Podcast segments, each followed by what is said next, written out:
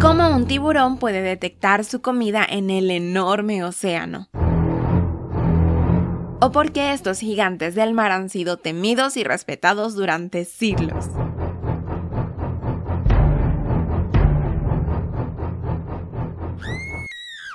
Te voy a contar una historia muy interesante que te hará ver a estos depredadores temidos de otra manera.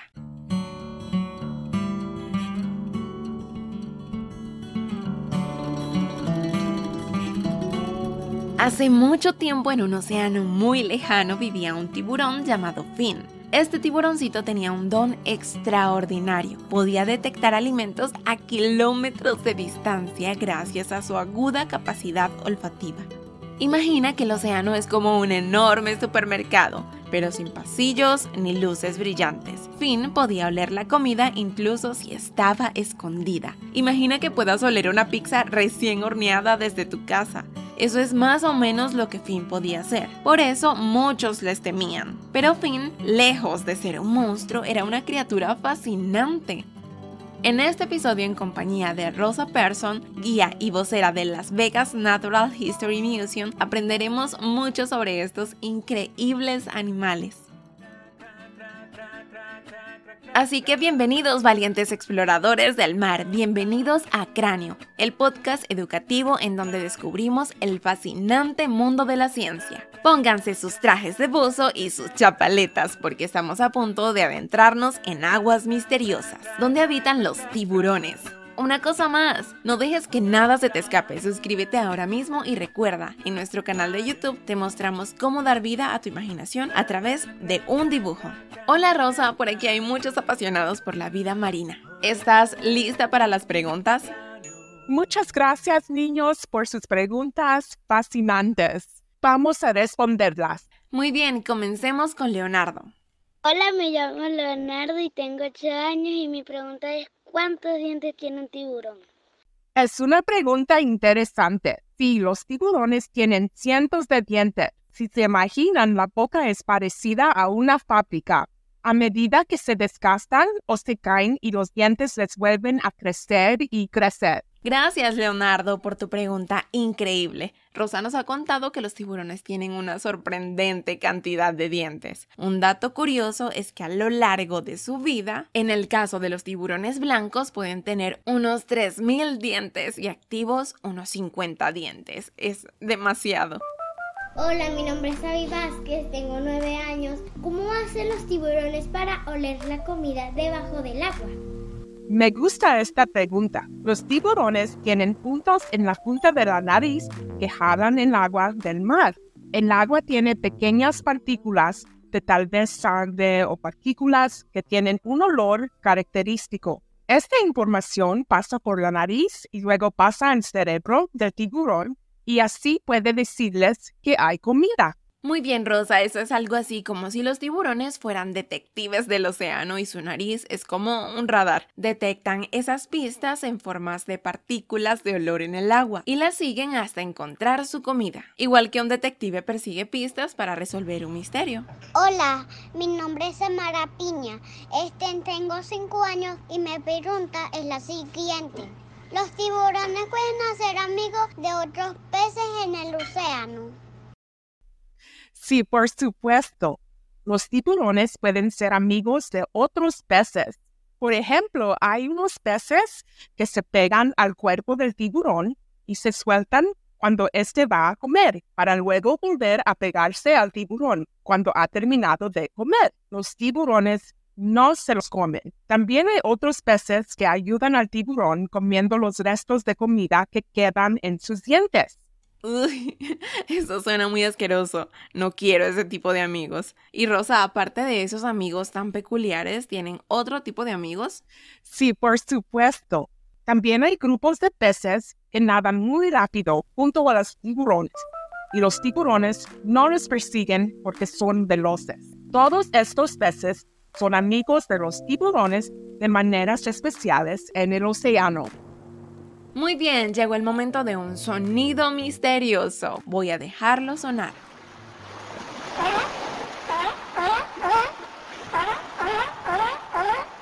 ¿Sabes de qué se trata? Guarda tu respuesta para el final y descubre si acertaste. Ahora escuchemos otra pregunta.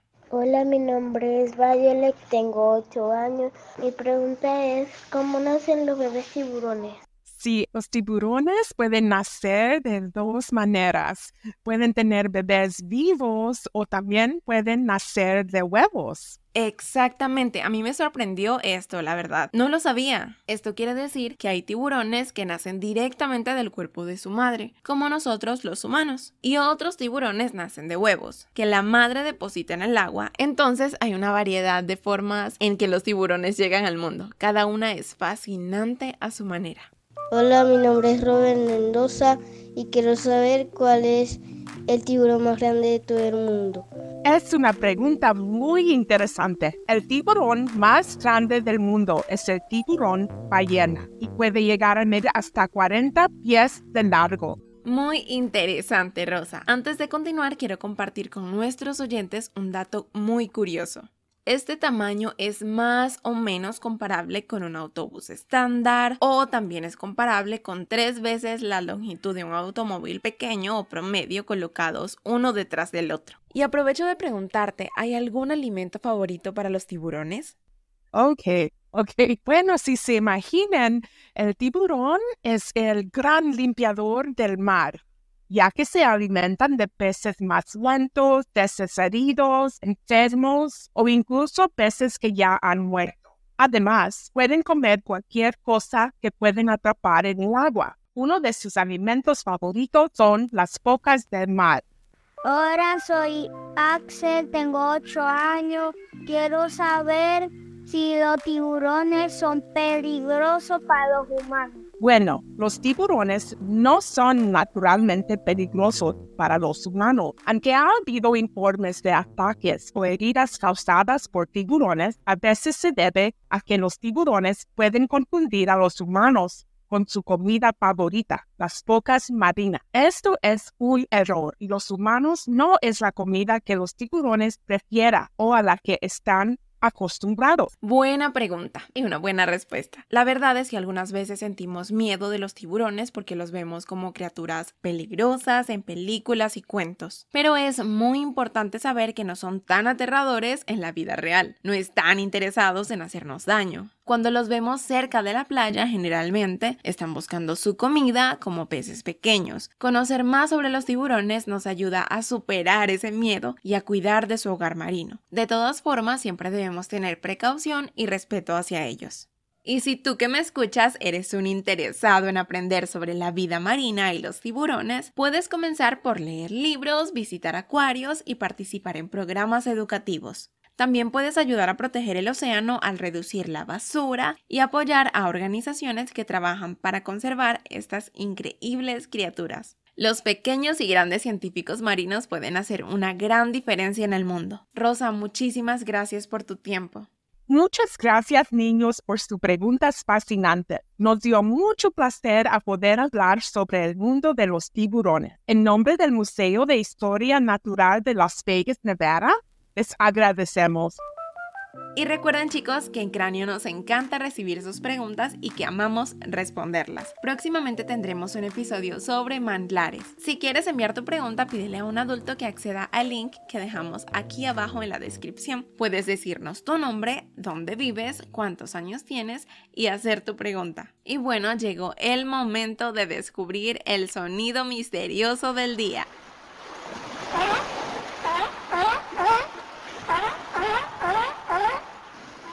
¿Sabes de qué se trata? Si respondiste foca, acertaste. Muy bien. Es hora de ponerse el gorro pensador. Habla con tu adulto sobre las siguientes preguntas. ¿Cuál es la comida favorita de los tiburones? ¿Cuántos dientes pueden llegar a tener los tiburones blancos? Y número 3, ¿de qué forma pueden nacer los tiburones? Y eso es todo por hoy en Cráneo. Espero que hayan disfrutado y aprendido sobre el increíble mundo de los tiburones. Recuerden, la naturaleza está llena de sorpresas increíbles y siempre hay algo nuevo por descubrir. Tampoco olvides que te dejamos por acá en nuestras redes sociales y página web. Visítennos y sean parte de nuestra comunidad www.craneopodcast.com.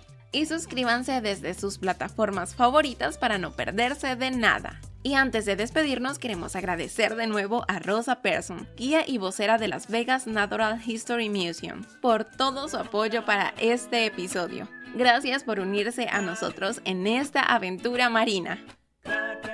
Cráneo es una producción de Cumbre Media y Cumbre Kids. Robert Carpenter es nuestro productor ejecutivo y Moisés Monsalve nuestro artista gráfico. Yo soy Catherine Aguilar, la anfitriona y productora de este podcast. Regresaremos en una semana con un episodio completamente nuevo. Hasta entonces, mantén tu curiosidad.